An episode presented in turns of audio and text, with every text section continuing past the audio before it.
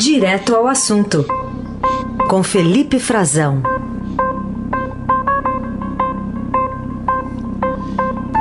Felipe Frazão conosco aqui no Jornal Dourado nesta semana. Oi, Frazão, bom dia. Bom dia, Heisen. Bom dia, Carol. Bom dia também a todos os nossos melhores ouvintes. Olá, bom dia. Bom, vamos começar com a decisão da Câmara dos Deputados ontem, confirmando que o Senado já havia decidido eleições municipais adiadas de outubro para novembro, Frazão. É isso aí. Dia 15 de, de outubro, no, desculpe, Raíssa, na verdade, a eleição seria, né, em, que seria em outubro, agora vai ser em novembro, dia 15 de novembro é a data da eleição. Essa decisão já estava sendo articulada dentro da Câmara, porque tinha passado já com uma maioria no Senado, uma maioria com uma, com uma folga de votos, né? Passou também com bastante eh, elasticidade na Câmara, mais de 400 votos. Houve pouca resistência, ali os partidos, eh, alguns partidos liberaram, mas a maioria dos partidos do Centrão acabou entrando num acordo para que houvesse alguma contrapartida aos prefeitos, né? E essa contrapartida que está sendo negociada com o governo é de que eles vão ter uma ajuda de 5 bilhões a mais, porque esses prefeitos, esses partidos do Centrão, é, tem uma, uma, boa parcela dos prefeitos no país hoje. Né? Os partidos de esquerda têm a menor parcela, o MDB é o partido que tem mais prefeitos historicamente ao longo dos anos, se mantém na primeira posição, e o Centrão também tem ali quase que um terço das prefeituras do país. Chama muita pressão porque o prefeito, em fins de mandato, já está muito desgastado, ele entende que adjogar a eleição para depois podia prejudicá-lo. Então, vamos dar uma graninha a mais, e aí o Rodrigo Maia entrou em campo, conseguiu fazer essa articulação, segurou ali os partidos e vão levar mais 5 bilhões para ajudar aí na, no combate à pandemia e vão recriar o que era um pedido de alguns partidos também, convenceu, ajudou no convencimento, né, a propaganda partidária no rádio e na TV. Essa cifra não é um dinheiro que o governo injeta direto, né, é uma renúncia que o governo faz para as rádios e televisões transmitiram a propaganda, transmitirem propaganda partidária ao longo dos anos. Só que isso, como a gente já comentou aqui, o ouvinte da Eldorado já, já sabe, a gente já disse que isso aí era uma grana que estava ajudando a financiar o fundão eleitoral que banca as campanhas. E esse dinheiro agora, claro, vai ser um gasto a mais, porque são cerca de 300 milhões ali, da ordem de 300 milhões por ano. Era até quando existiu essa propaganda partidária que desde 2018 não vai mais ao ar. Então, é mais 5 mais 5 bilhões, mais 300 bilhões é a conta inicial, só para a gente começar com o adiamento dessa, das eleições, acho que é prudente. Né? A, a Justiça Eleitoral também entendia que é prudente para tentar organizar melhor para que, mesmo que ainda haja é, uma quantidade grande de infectados, o que a gente espera que não, que a eleição corra é, com riscos mínimos a todas as pessoas. Felipe, outro assunto para a gente tratar hoje, é um destaque do Rio de Janeiro do, do Caio Sartori, sobre a esposa né, do Fabrício Queiroz, porque a pergunta agora é onde está a Márcia Oliveira de Aguiar? E pelo jeito ela não estava gostando muito de ser é, orientada né, pelo Frederico Assef, advogado, né, que estava ajudando e dando guarida ao marido. É, ela, já, ela e a filha, Carol, já estavam demonstrando um incômodo. E essa reportagem hoje do Caio é uma excelente reportagem com novos é, detalhes do que ela dizia, né? São interceptações de mensagens trocadas por ela com interlocutores telefônicos. Ela, ela usava muito telefone, né? E é um, um tipo de investigação já que sempre dá certo. Né? A polícia os, ou o Ministério Público, os investigadores monitorarem né, quem está no entorno de algum alvo deles. Né? Então, foram é, atrás da mulher do Queiroz, colocaram ela no grampo, começaram a monitorar o que ela dizia, e a reportagem do Caio já mostra que essa mensagem é do fim do ano passado. É, ela e a filha já estavam incomodadas, a, a, filha já tinha, a gente já tinha visto mensagem da filha dizendo que né, o pai falava demais, que tinha que largar essa atividade política dele, e aí vem à tona agora essa mensagem que a Márcia, foragida, né, está sendo procurada. A Márcia diz o seguinte: é, deixa a gente viver a nossa vida. Qual o problema? Vão matar? Ninguém vai matar ninguém. Primeira coisa, isso são aspas da, da, da Márcia, gente, é, só para os nossos ouvintes entenderem. Isso aí já joga um pouco por terra aquela coisa que o, o Assef, Frederico Assef, o advogado que era da família Bolsonaro, renunciou à defesa do Flávio, está se afastando né, desse processo, está tentando se afastar, pelo menos, dizia que teria decidido proteger o Queiroz porque teria um plano para matá-lo. Né? Esse aí já é um indício de que, ué, a minha mulher dele estava tão preocupada assim, ela está né? E ela diz assim: a gente não pode mais viver sendo marionete do anjo. Quem é o anjo? Por os investigadores, o Ministério Público está convencido de que o anjo é o Frederico Assef e ele nega que seja o anjo. É, quem é que tem um anjo desse que protege? Eu, é, Carol, ai, vocês têm algum anjo assim que trabalha na vida de vocês, preocupado? Algum anjo físico real aqui na Terra? Difícil, né? Aliás, se tivesse, a gente podia pedir para ele ajuda para enfrentar todas essas dificuldades né, da pandemia, para proteger a gente do coronavírus, mas não é o caso, né? A proteção ali tinha outro, outro, outra intenção, né? Pois é, a proteção era tentar afastá-lo, mantê-lo calado e tentar, claro, ali, de alguma certa forma, se ela está dizendo, se ela está se sentindo uma marionete, é porque ela se sentia manipulada pelo advogado da família Bolsonaro, né, que tentava, pelo menos, acalmá-lo, proteger ele de, de investigações. É, isso complica um pouco a, a defesa do ACF, né? E, e, a defesa todo, de todo o enredo que vem sendo feito dos, dos investigados, o Queiroz entre eles, o Flávio Bolsonaro. Então, é, isso complica bastante, é um material é, bastante relevante que o Estadão traz hoje, recomendo a leitura. Bom, agradeço a vocês por essa imagem que vocês fizeram aqui para mim, na minha cabeça, de o, o ACF com asinha de anjo voando e, e movendo marionetes. Estou com essa imagem aqui. Ô, Frazão, tem outro desdobramento aí envolvendo eleições. Tem uma decisão aí do Tribunal Superior, Eleitoral sobre abuso de poder religioso nas eleições. Isso aí vai ser apurado, é? Pois é, é uma proposta, Raíssa. Na verdade, ali, eu acho que o TSE está discutindo isso mais do que decidindo de fato.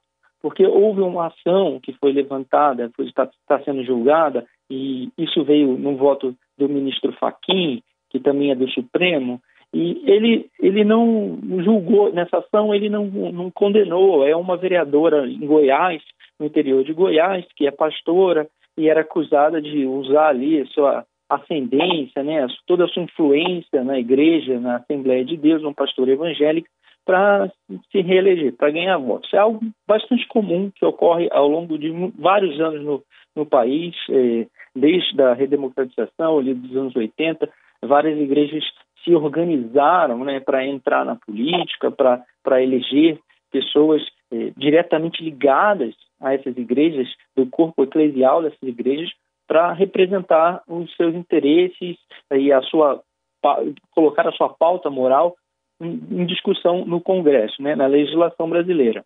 É, até aí é do jogo. O problema é que, de fato, a gente vê há várias eleições se repetindo essa discussão se os candidatos que são da igreja, de igrejas, né, seja ela qual a denominação for, é, se eles se beneficiam por ser dessas igrejas, se outros candidatos usam essas igrejas, se aproximam dela para ir pedir votos nos templos, nos cultos religiosos ou não. E é sempre muito difícil, porque como o Faquin pede uma discussão, ele não, ele não dá uma decisão, ele não condena essa pastora, mas ele diz que para ele a imposição de limites às atividades eclesiásticas é uma medida necessária para a proteção da liberdade do voto. E ele diz também que os expoentes das igrejas, né, os líderes das igrejas, líderes religiosos, eles têm uma ascendência sobre alguns setores da comunidade em que eles atuam. Então ele está dizendo é, de forma direta assim que, que, os pastores, que os fiéis seguem o que os pastores falam, né? Os que ou os padres ou ou os seus é, eh, guias espirituais e outras religiões e que eles de fato seguem, que eles acreditam no que é dito. Ele propõe essa discussão.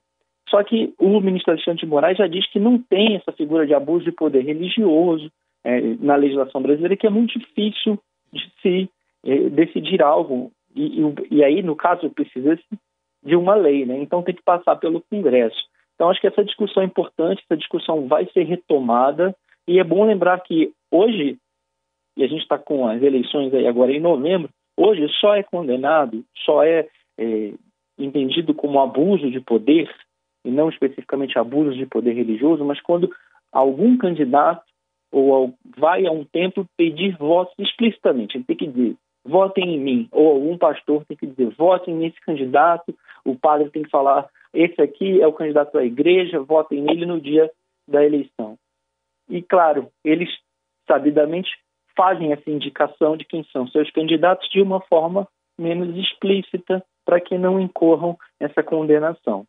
Muito bem. Felipe, queria ainda entender um pouquinho mais sobre a repercussão que pode ter e que está tendo desde ontem, né, dessa do ministro Celso de Mello, do Supremo, prorrogando por mais 30 dias o inquérito que apura as acusações do ex-ministro da Justiça né, e Segurança Pública, Sérgio Moro, sobre as interferências políticas né, do presidente Bolsonaro na Polícia Federal, porque já é a segunda vez né, que ele amplia esse prazo.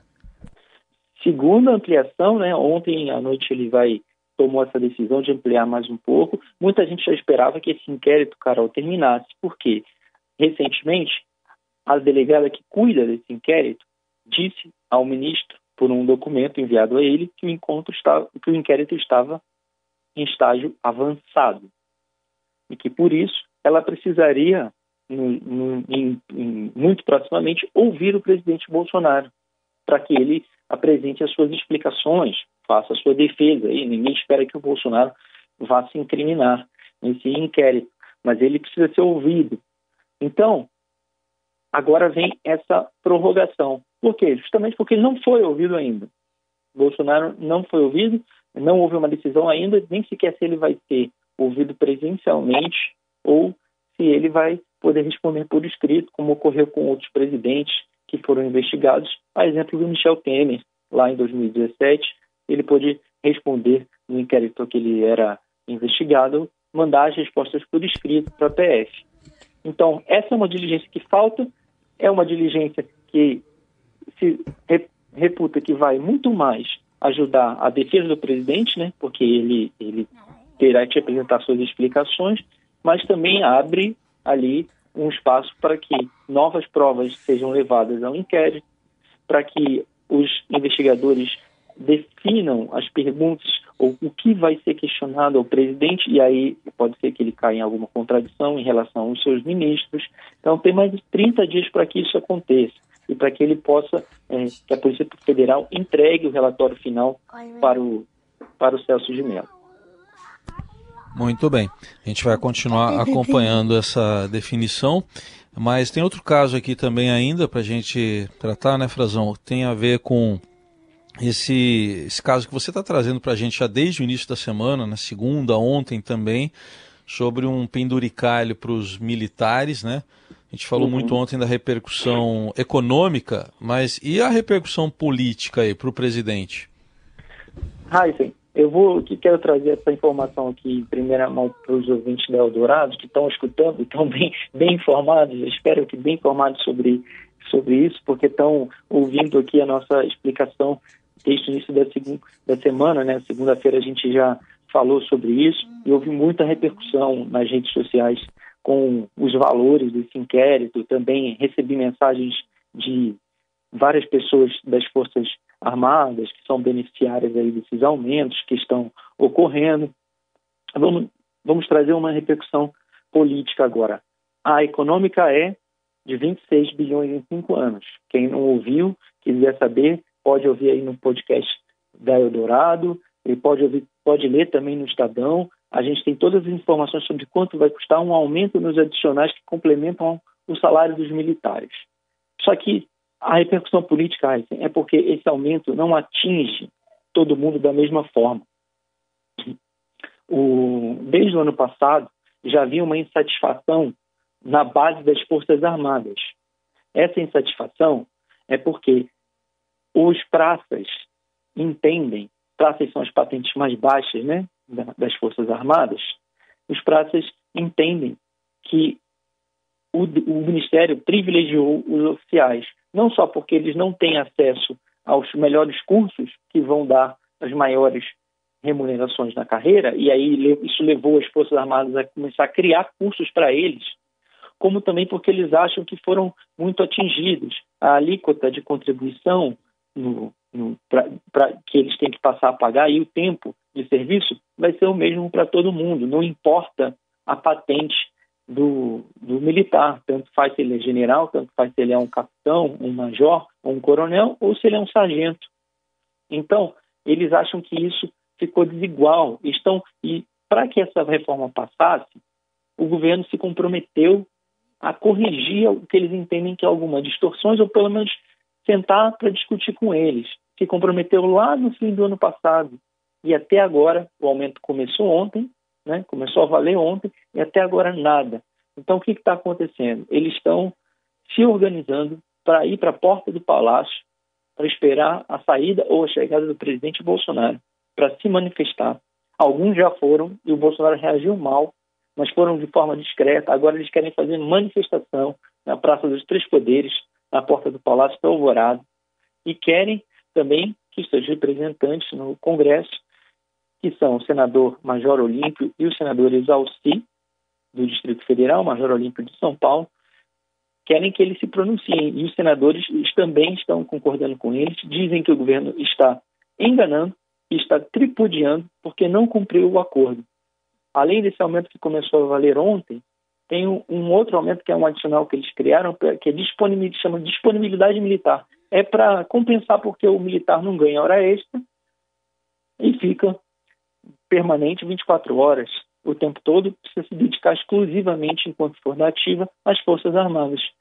Um, um topo de carreira do oficial, que é o general, ganha 41% ou mais no valor do salário dele. Soma 41% ali na remuneração. Um praça, um suboficial, que é o topo da carreira dos praças, né? o cara vai de soldado, é, recruta né? antes, soldado, cabo, sargento, suboficial, ele só chega a 32%. A grande questão deles é por que há essa diferença? Se a disponibilidade permanente ela é igual para todo mundo.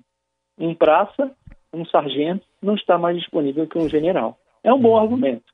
É. Então, já está dando repercussão até dentro do Senado, dentro do Congresso. Eles querem retalhar o governo, derrubar vetos do Bolsonaro. Vai dar problema isso, Raíssa. as Forças Armadas, a base das Forças Armadas está se sentindo enganada pelo governo. Vamos acompanhar. Então, os praças na praça, né? Dos três poderes. Exatamente, e não é. são poucos. Tem também as pensionistas, né? É. Querem bater panela, todo mundo quer ir para lá bater panela e pedir um aumento igualitário. Entendi. Muito bem. Vamos acompanhar. Esses aí não vai dar para chamar de comunistas, não, que querem derrubar. São da base, né? Não tem jeito. Vamos acompanhar. Exato. Esse é o Felipe Frazão que volta amanhã com a gente aqui na, ao, ao Jornal Dourado. Você ouviu aí? É, o, o Felipe Frazão está sendo apresentado aos Carolinos, né, Carol? É isso? Os Carolinos aí de fundo. Vazou, né? Já, não, mas tá ótimo. A gente adora quando acontece isso. É, é o melhor momento. Você sabe bem disso, né, Frazão? Sei bem como isso acontece, que a Laurinha já tá acordada. Eu pedi e... também dela levar lá pro quarto. Eu vim pra cozinha para conversar com vocês. Olha. Pra trazer a cozinha aqui do, do, do cenário político nacional. Eu tô na cozinha conversando. Quem sabe amanhã não teremos Laurinha aí no, no Jornal Dourado também. Fica a dica, hein? Tá tchau, Brasil. Até amanhã. Seguimos aqui tentando abrir e fechar o microfone a tempo. Um beijo. Tchau, tchau. tchau.